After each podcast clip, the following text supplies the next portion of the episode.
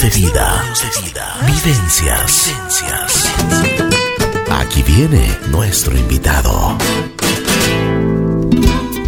Buen día, buen día, buen día. Aquí estamos en Así es la vida.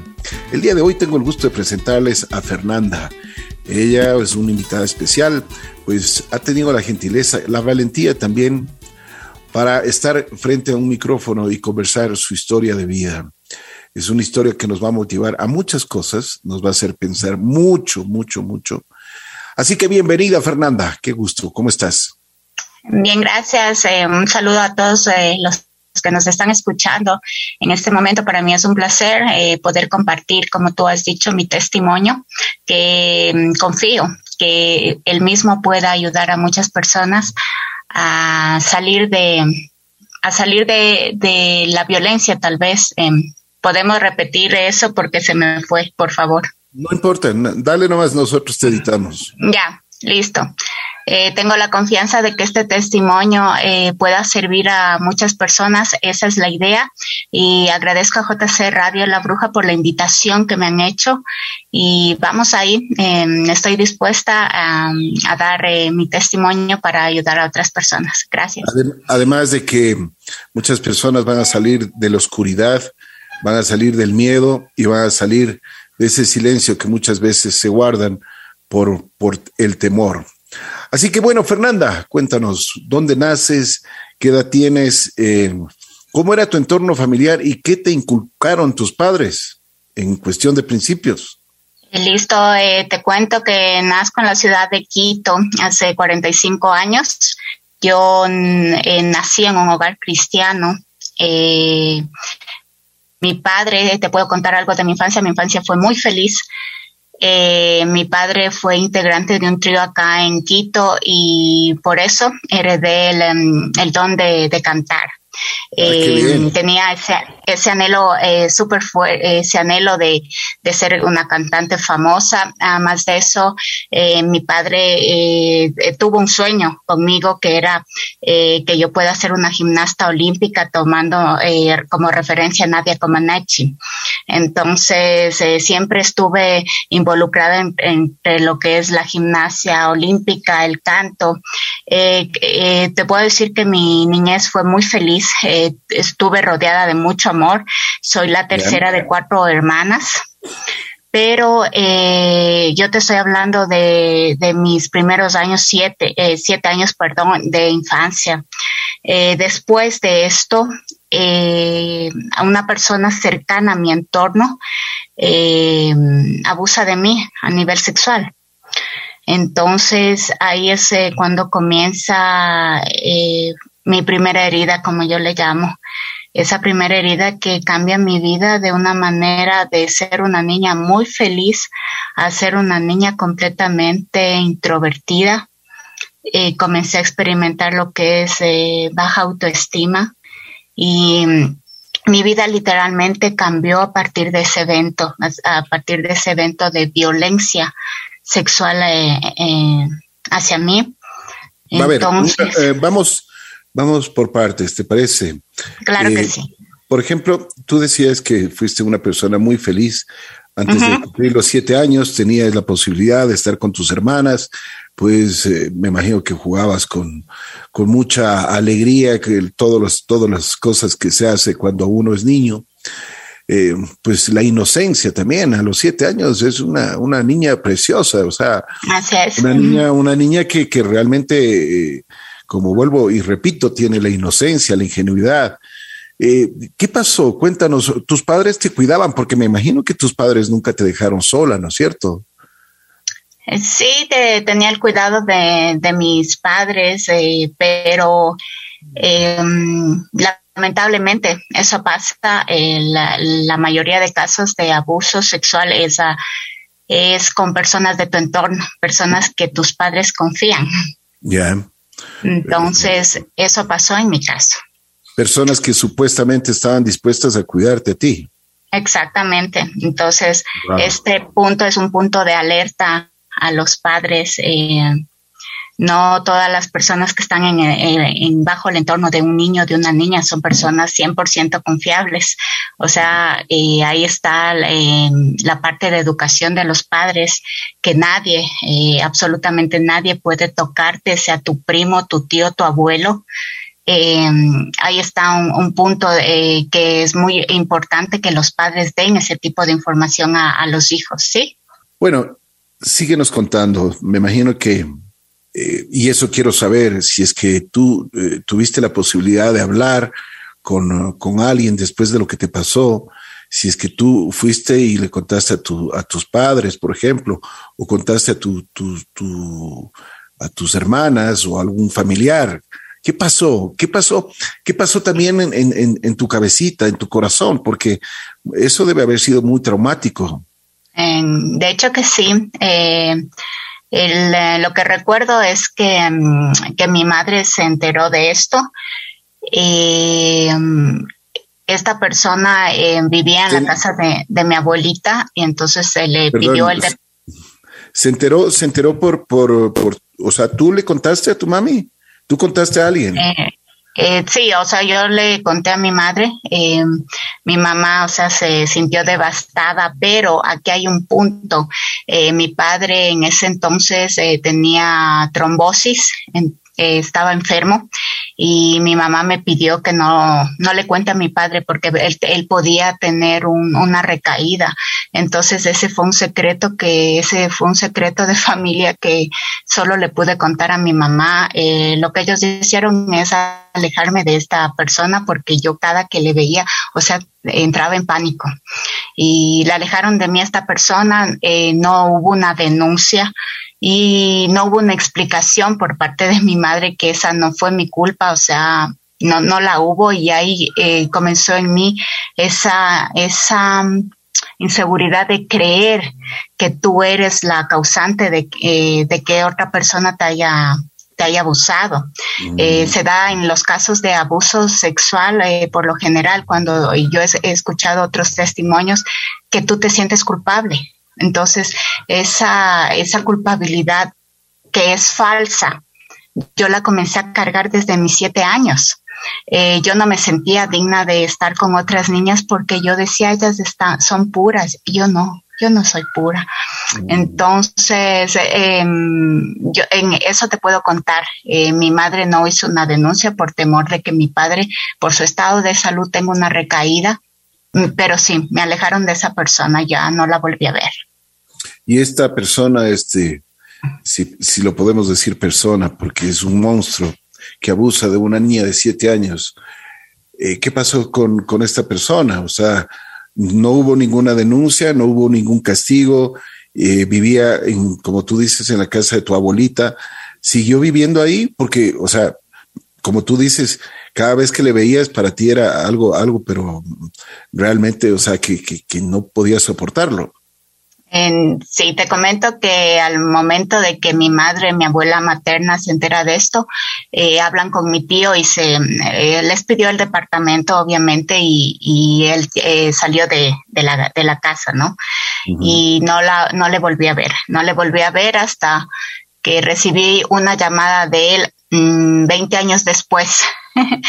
y mm, esta persona eh, se identificó y me dijo que él había tenido em, un cambio de vida y que él, había, él estaba consciente del daño que me hizo y me pidió perdón. Y yo tuve, no sé si decirlo suerte, que pude recibir ese, ese perdón, ese por favor perdóname porque sé que te destruí la, por poco la vida y, y sí, esta persona a mí me pidió perdón. A ver, Fernanda, em, el testimonio que tú nos estás contando y, y, después de que ha pasado todo esto, o sea, con esa disculpa que recibes de esta persona 20 años después, no, por supuesto que no soluciona absolutamente nada. Así es. El, el dolor, el dolor que tú tenías y el dolor que sentías, ¿cómo fuiste, eh, digamos, cómo fuiste superándolo poco a poco? Porque, ¿qué, qué, qué tuviste terapia? ¿Qué es lo que hizo eh, tu mamá? O sea, ¿cuál fue el camino que siguieron? Eh, ya en este eh, después de este evento yo recibo mucha ayuda espiritual. Y es así como comienzo a sanar. Eh, el proceso que se da después de este evento, yo recibo lo que es ayuda espiritual para poder superar este trauma, pero el 100% yo no lo pude eh, superar. Eh, yo llegué a mi adolescencia y ahí conozco a una persona que pocos años después me llego a casar con él y ahí experimento otro tipo de violencia. Una pregunta, una pregunta. En tu adolescencia te enamoras de esta persona. ¿Tú hablaste con él, le, contaste sobre este asunto que, tuviste cuando eras pequeña? Nunca, nunca le conté. Ya, ok. Eh, bueno, entonces, a ver, tú te casas y ¿qué pasó? Ya eh, con todos estos traumas que yo tenía, yo no era una, una mujer, eh, se puede decir, sana. Eh, ahí comienzo a experimentar, experimentar, perdón, otro tipo de abuso. Em, esta persona que la cual me casé, era más de tener un problema de, de alcoholismo, también consumía drogas y comienzo a experimentar el abuso verbal psicológico, físico, sexual. Y mm, ese fue un detonante para, para que las heridas, para que el trauma de, mi niñez eh, no, no sane. Eh, Una cosa, pero, pero, eh, pero Fernanda, ¿tú conocías de que este, esta persona que ya era tu esposo, él consumía alcohol y consumía drogas? ¿O no, no viste? Nunca, no creo que no te hayas dado cuenta o sí. A ver, eh, yo me casé muy jovencita. O, fue la eh, típica, o fue la típica que dices, eh, ya casándose se va a componer. Mm, no, realmente no dije eso.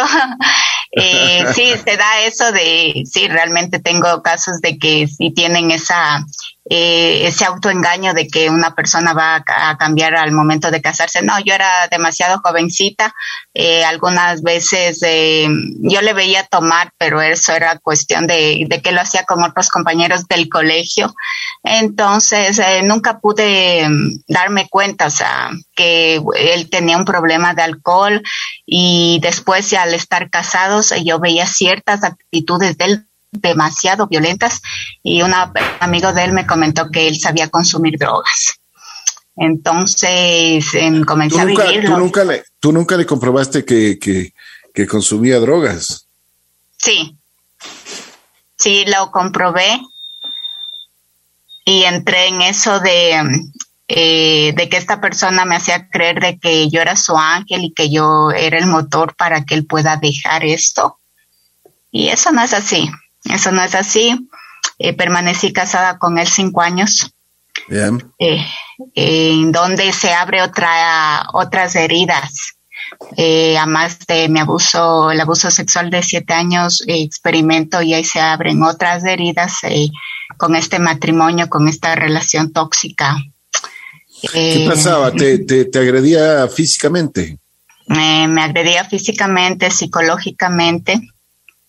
Eh, dentro de mi matrimonio yo tuve la pérdida de dos bebés y tú sabes que el, momento de que una mujer eh, se queda embarazada, eh, sube de peso y él me agredía muchísimo en ese aspecto, ¿sí?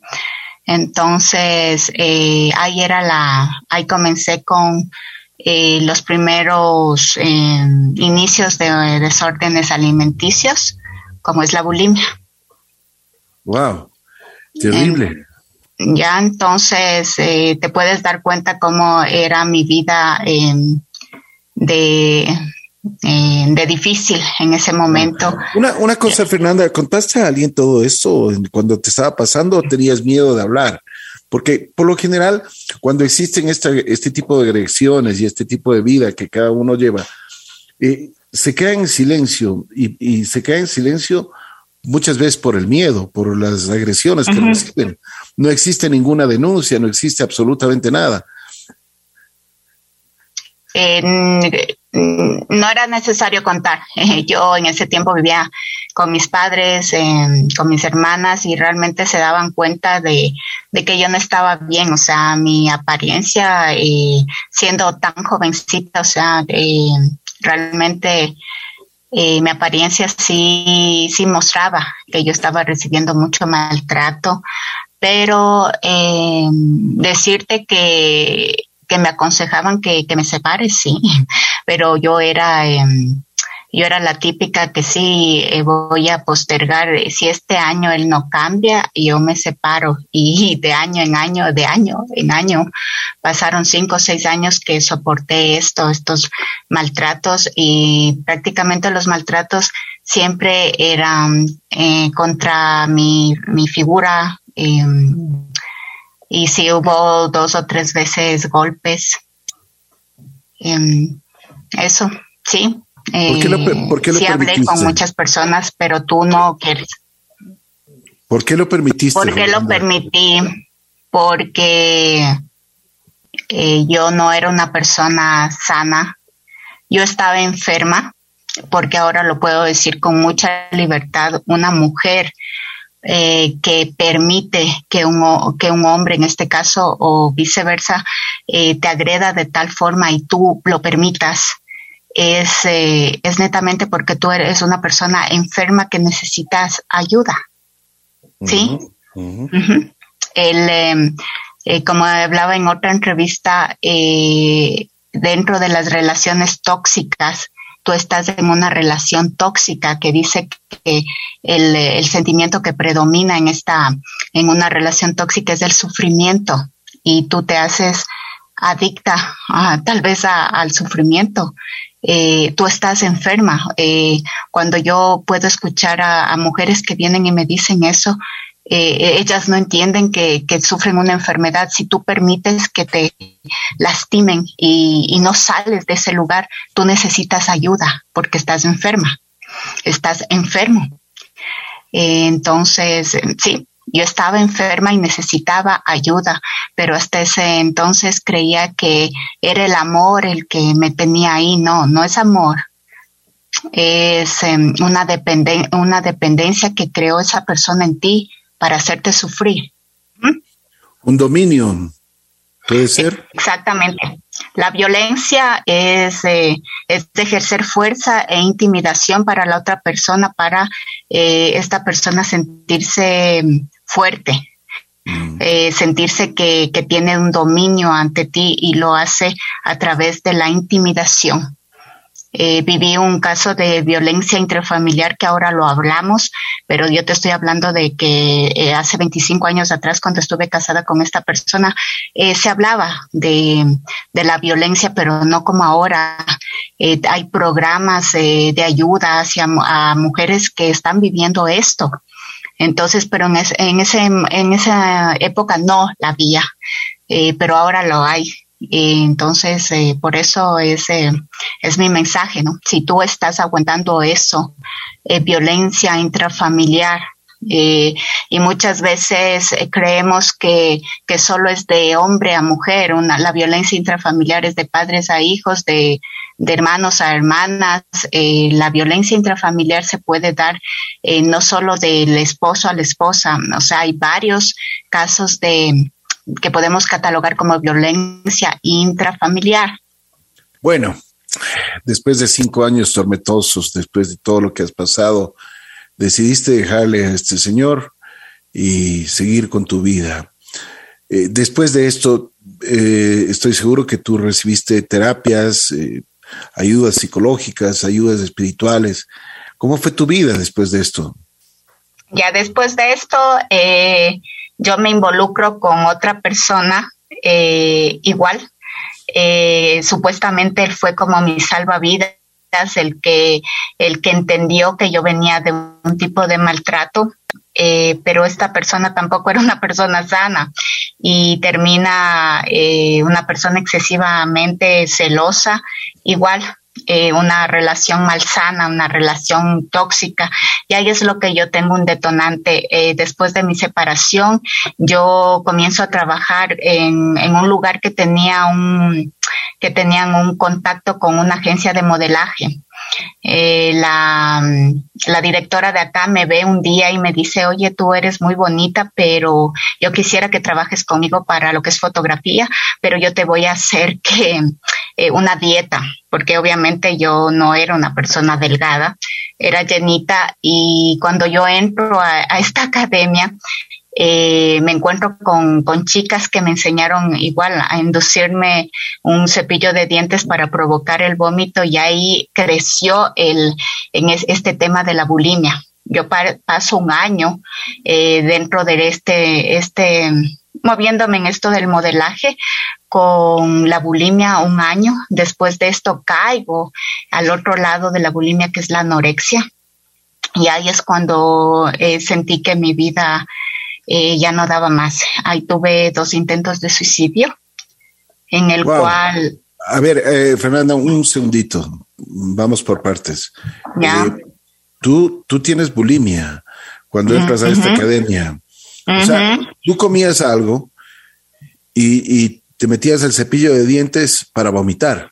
Así Exactamente. Sí, eh, como te digo, la, la directora de esta agencia me dice, yo te voy a dar una, una dieta para que puedas bajar de peso, yo la cogí, pero las, las chicas que, eran mis compañeras me dicen, ¿qué dieta? Ni qué dieta comes lo que tú quieras, eh, hamburguesas, papas fritas y después te enseñamos cómo, cómo eliminar toda esa comida. Entonces ahí me enseñaron eh, a con un cepillo de dientes a inducirme el vómito. Toma en cuenta que yo cuando estuve casada yo ya tuve eventos de bulimia, pero pero no eran tan fuertes, no eran tan fuertes. En ese momento yo comienzo a, ya hacer un hábito el, el provocarme el vómito, eh, ya comencé a tener mm, problemas al corazón. Entonces hubo un día que dije, no más, o sea, no, no puedo seguir así y me voy al otro lado que es dejar de comer, que es la anorexia nerviosa. Y aquí hay un dato, un dato que, que siempre lo cuento. En la anorexia sabemos que tú dejas de comer, incluso crees que el agua te engorda. Y había algo especial para yo dejar de comer, o sea, la motivación a la cual yo, eh, por la cual yo, yo podía dejar de comer, no un día, no dos días, no tres días, dejaba de comer semanas. Era, eh, me acordaba de... Pero a ver, a ver, eh, esta anorexia te causó problemas de salud, porque eso no viene así, no viene así o sea, todo esto de lo que me estás eh, contando, la bulimia, la anorexia, pues trae muchísimas consecuencias, muchos problemas en la salud. Eh, Exactamente. como te digo, la bulimia ya me comenzó a, producir como taquicardia y qué hablarte de la anorexia. Eh, comencé a perder em, piezas dentales, no tuve como un año y medio mi periodo menstrual. Yo te estoy hablando que esto yo lo experimenté cuando tenía 22, 23 años, no tuve un año y medio mi periodo menstrual. Eh, si alguien me está oyendo, sabe el, el infierno que es vivir de, en la, la anorexia, la bulimia, son desórdenes alimenticios que 100% es por tus es por tus inseguridades, tu baja autoestima y ves en la comida un eh, algo eh, que te que tú puedas eh, tú puedas exteriorizar todos los esos sentimientos negativos que tienes es en, es en contra de la comida.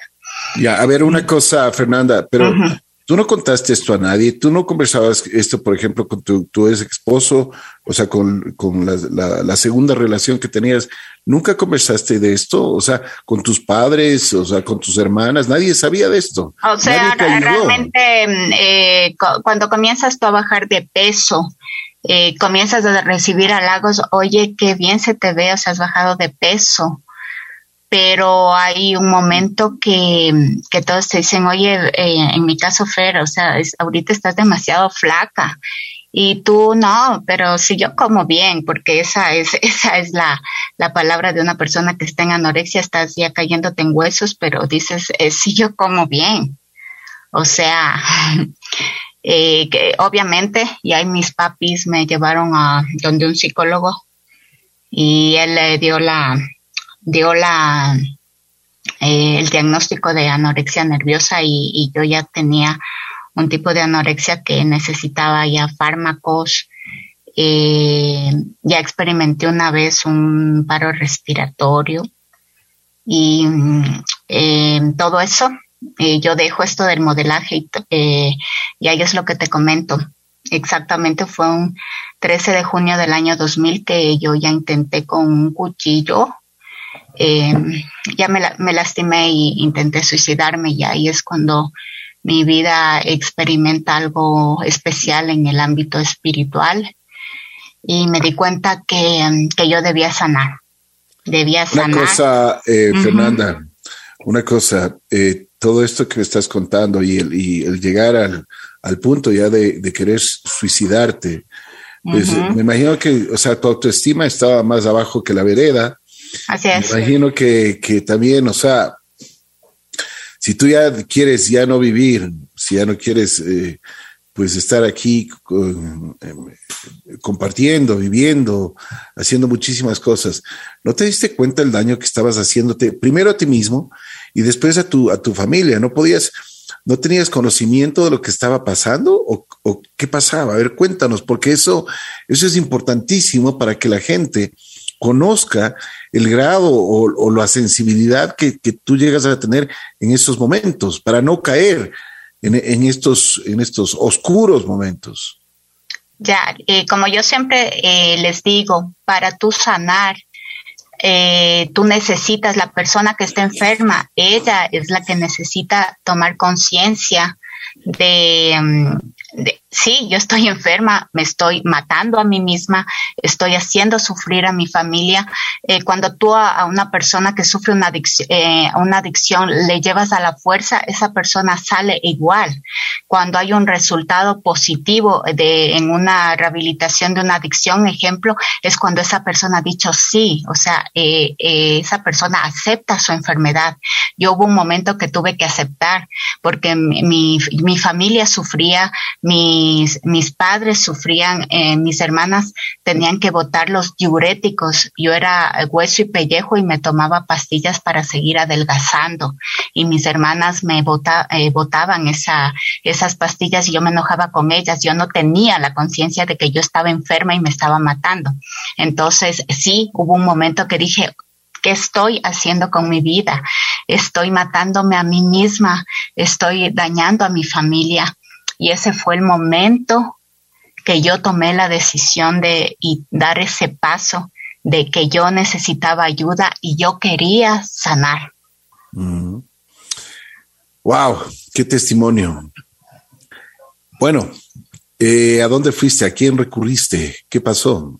Ya yo eh, si hay alguna persona que, que me esté escuchando ahora, eh, la anorexia y la bulimia son desórdenes alimenticios que mm, es un, un tratamiento súper largo. Después de eso, como te digo, yo tengo un, algo espiritual, un cambio espiritual que me ayudó un 80% y el 20% eh, fue con ayuda de profesionales, psicólogos, psiquiatras. Eh, yo fui medicada para poder em, para poder eh, superar el desorden alimenticio. No te hablo que duró un año, dos años. El proceso para yo eh, recuperarme eh, de lo, del desorden alimenticio, que era la anorexia nerviosa, se demoró 10 años. 10 años en que yo te pueda decir, em, lo superé, en que yo te pueda decir, me miro al espejo y veo quién soy. Y ya no había esa distorsión en mi mente de ser un hueso y pellejo y verme gordita. Eh, fue un proceso largo, eh, pero hoy puedo decir, sí se puede. Sí se puede. Una cosa, ¿qué, edad tenías en ese entonces? Eh, cuando le, cuando te, hablo de, de que de que yo acepté que yo tenía una, enfermedad, ya tenía unos 33, 34 años, eh, en los cuales yo pude decir, eh, psicológicamente te pueden decir que los desórdenes alimenticios nunca los superas al 100. es verdad, eh, hay momentos que como que te, te sientes un poquito insegura, pero ahí está tu fuerza y, y, tú te pones a pensar, quiero volver a vivir eh, ese infierno que viví. No, entonces ahí, ahí tú, tú mismo tienes que, que, buscar un equilibrio en tu vida. Todos luchamos con algo que como que nos desestabiliza, pero nosotros tenemos eh, el poder de decir, no, yo voy a buscar un punto de equilibrio y esto, esto que viví atrás no lo vuelvo a vivir. Entonces, eso te puedo decir en cuanto a la, superación de los desórdenes alimenticios. Em, ahí, te puedo decir que, que igual eh, con toda esta sanidad que yo tuve, eh, pude superar el, trauma del, abuso y, y yo puedo decir algo importante cuando uno cuenta el, el abuso que sufrió de otras personas, em, no es con el fin de que todo el mundo le odie, no es la campaña, odiale a este tipo porque me hizo la vida imposible o, me, o hizo mi vida un infierno. Dentro de la sanidad que yo puedo tener, y si yo puedo dar un testimonio de eso, es que el primer paso para sanar es algo que a muchos no nos gusta, y es el poder perdonar a la persona que te agredió.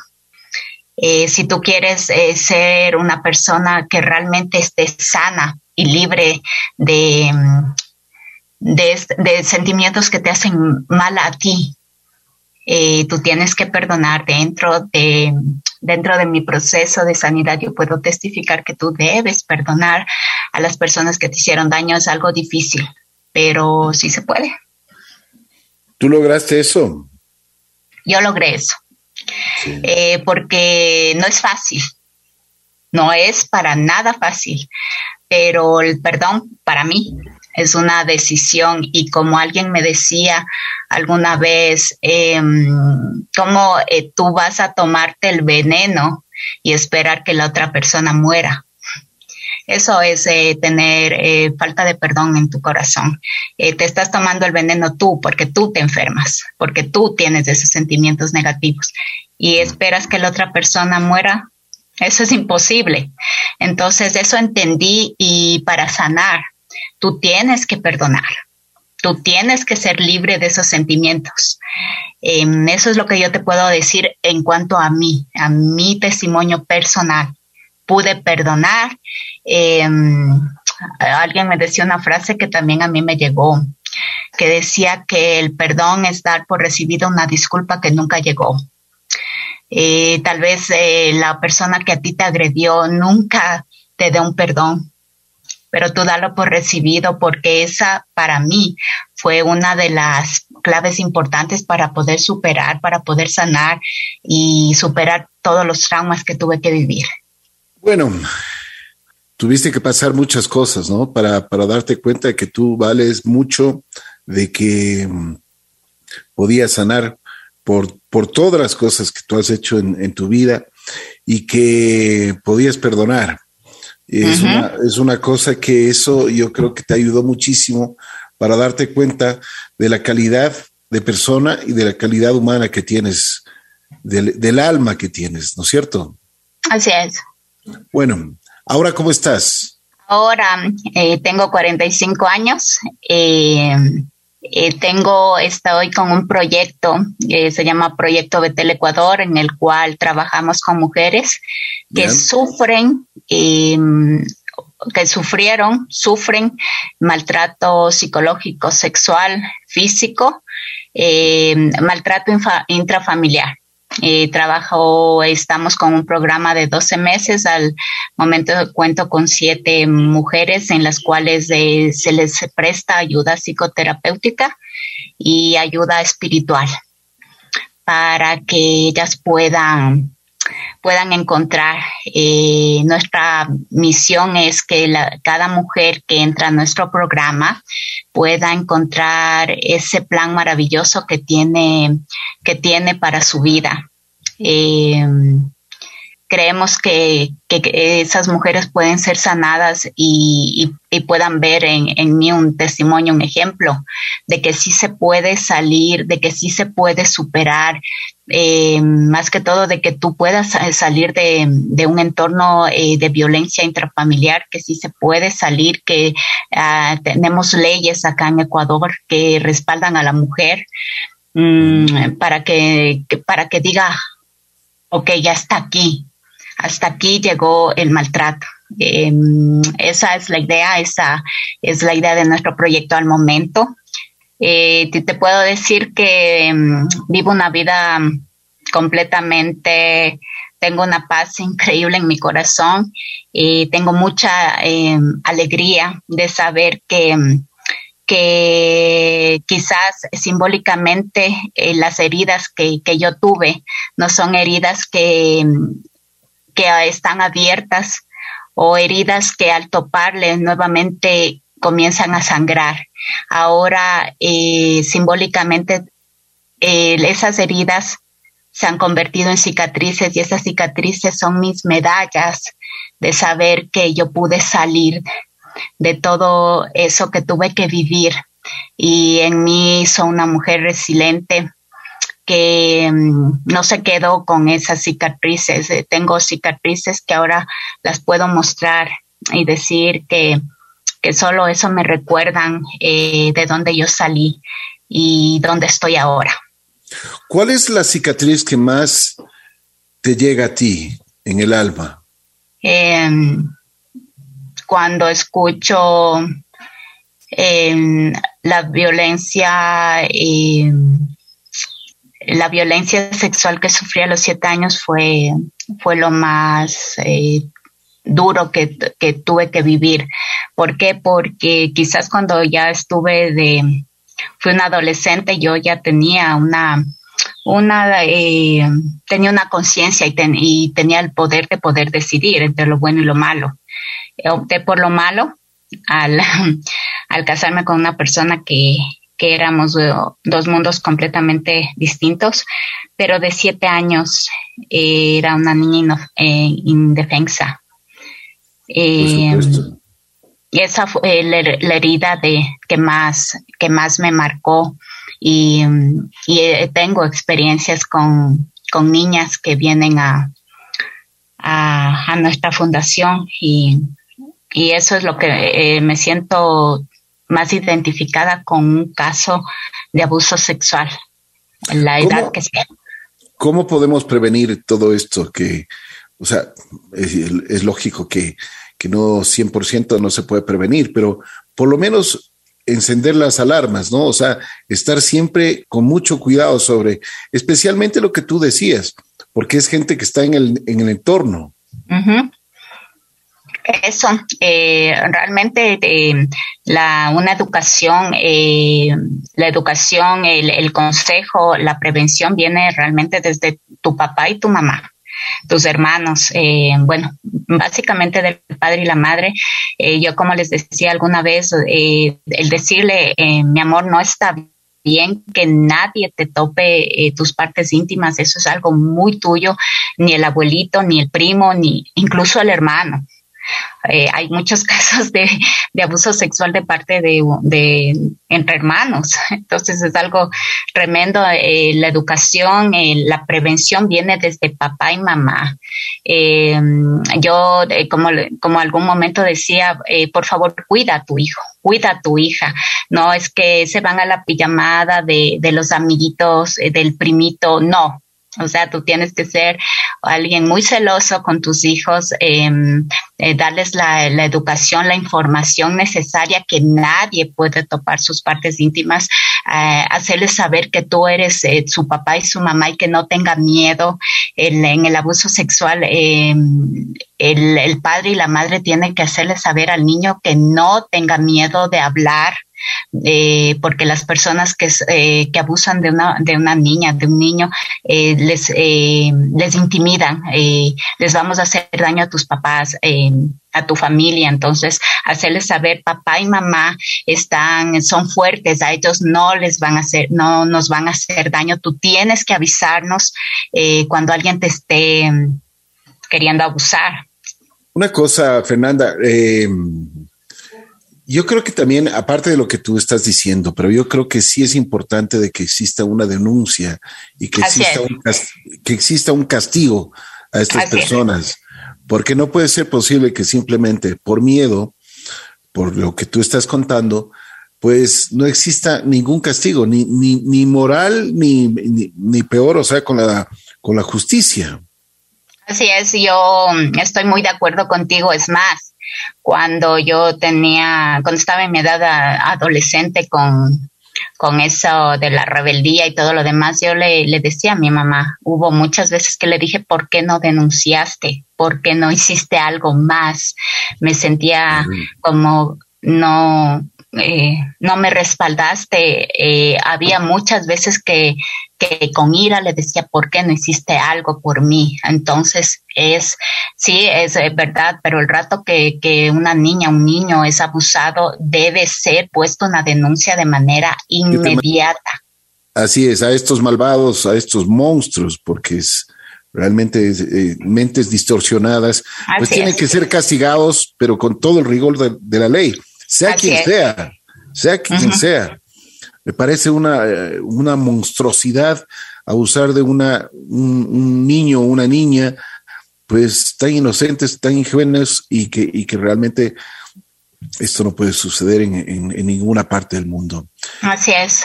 Gracias, tu testimonio, mi querida Fernanda, pues realmente nos, nos has dado un testimonio de vida bastante duro, fuerte.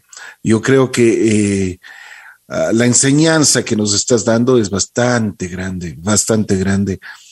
Y para prevenir, para prevenir siempre eh, los, los padres, los abuelos, de a los pequeños, cuidarles en todo sentido, en todo sentido. Así es. Muchas veces cuando van a jugar fútbol, cuando van, tienen, son, son pequeñitos, eh, eh, tienen sus gente que, que, que supuestamente, como hemos hablado, les pueden y les quieren cuidar, pero muchas veces no es así.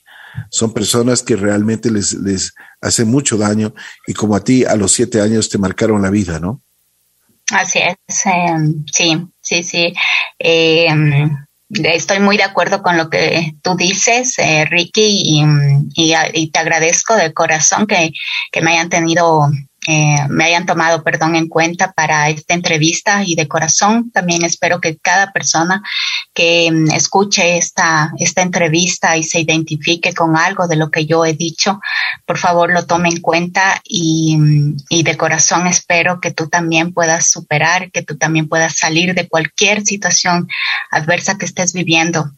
Eh, ese es mi deseo eh, de corazón. Eh, a cada persona, cada niño, niña, mujer, eh, que esté viviendo un maltrato intrafamiliar, yo te mando un abrazo a la distancia y te digo que por favor tomes medidas que las leyes acá en Ecuador han mejorado mucho y están para ampararte y ayudarte a salir de, de cualquier maltrato intrafamiliar que tú estés viviendo.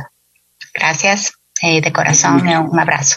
Mi querida Fer, antes de que te vayas, por favor, si es que, eh, ¿cómo podemos llegar al movimiento que tú estás haciendo, al, a, esta protección que, que, tú estás pidiendo para los, los niños en la sociedad. Eh, ¿Tienes redes sociales, algún número telefónico? Porque debe haber mucha gente que nos está escuchando este momento y se sintió pues eh, un remesón, ¿no? Sintió el, el movimiento de, de, lo que tú contaste. Y yo creo que es importante saber y eh, cómo tú puedes ayudar a los demás. Eh, con mucho gusto, el, em, el proyecto al cual estamos eh, involucrados en este momento se llama Proyecto Betel Ecuador. Estamos creando una página en Facebook y en redes sociales, pero por el momento eh, pueden contactarme al número 099 542 3620.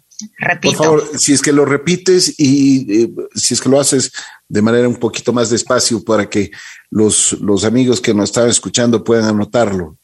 Claro que sí, es el 099 542 3620.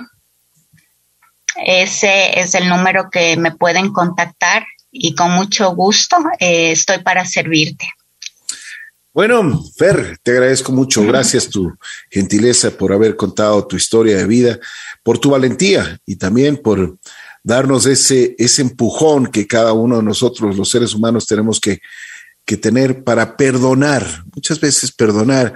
Ahí comienza pues realmente la recuperación que nosotros podemos tener en nuestra alma, en nuestro espíritu y por supuesto en nuestro corazón. Gracias, Fer. Te mando un abrazo especial y, ya sabes, eh, cuentas con nosotros en lo que te podamos servir y ayudar. Gracias, Ricky. Un abrazo a la distancia y a todos los que nos están escuchando. Bendiciones. Muy gentil, gracias. Fer estuvo aquí en Así es la vida.